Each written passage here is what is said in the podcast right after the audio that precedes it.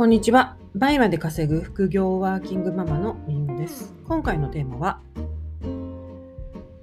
出せば売れる人と出しても売れない人との違いについてお話ししていきたいと思います。このラジオでは、りんごが実際にやっているノウハウや、どうやって倍まで稼げるようになったか、またビジネスをママ目線でも話していますので、気になった方はフォローしていただけたら嬉しいです。ということで、出せば売れる人と出しても売れない人との違いなんですけれども、あの以前ですね、あの BUYMA仲間が、まあ、出しても売れないって言ってたんですよね。で、私はね、とにかく、あの出したら売れるから、まあ、マックス5000まで出せるんで、5000品まで、 BUYMAは。出してみてって言ったんですよ。で、やっぱり、あの無在庫なんで、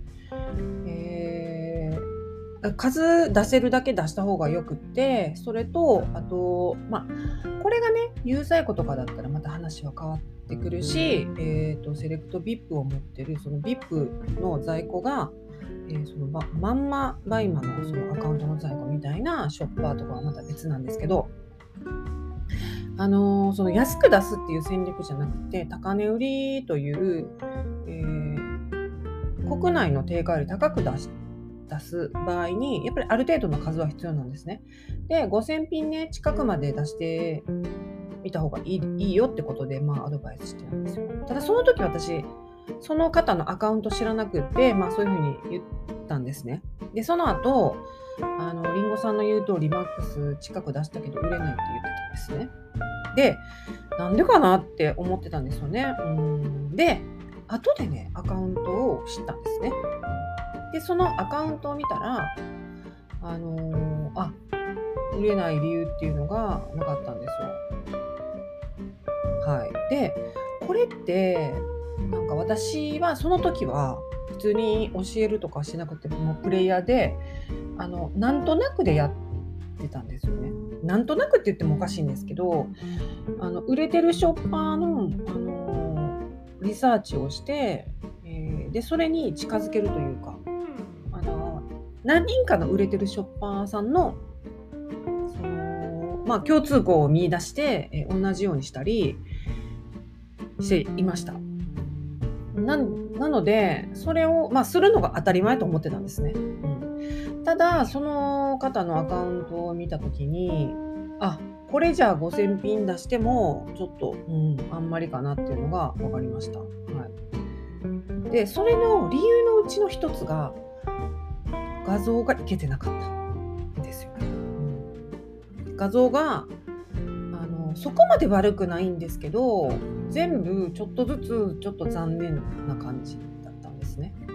まあ、たたまにはねたまにはっていうかまあその実画像とか撮ったのはあの良かったんですけどそうではないデフォルトの、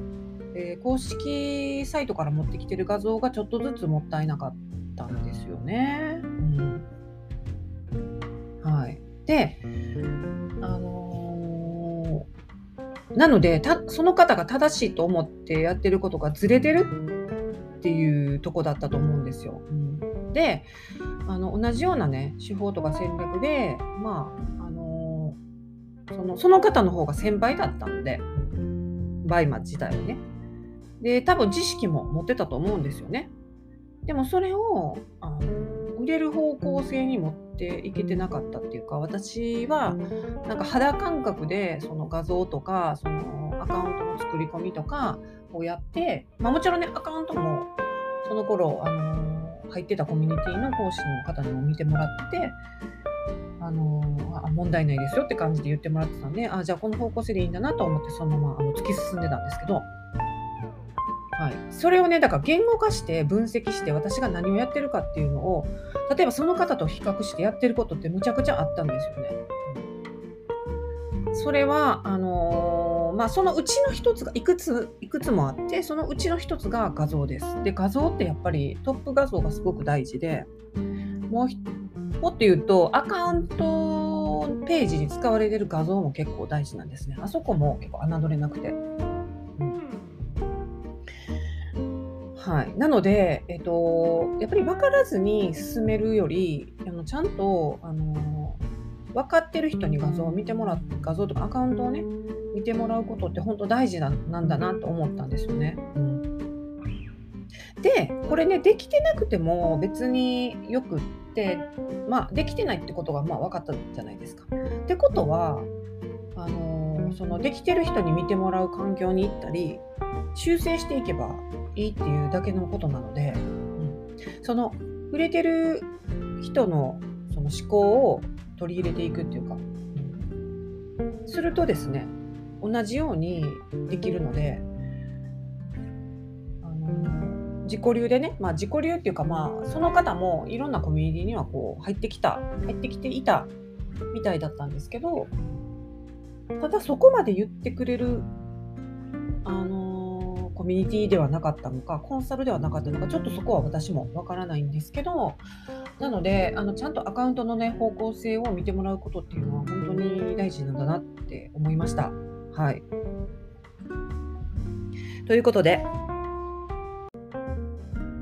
この話がね、誰かの背中を押したり、勇気づけられるような機会になったら嬉しいです。今回も聞いていただきありがとうございました。それでは次回のラジオでお会いしましょう。りんごでした。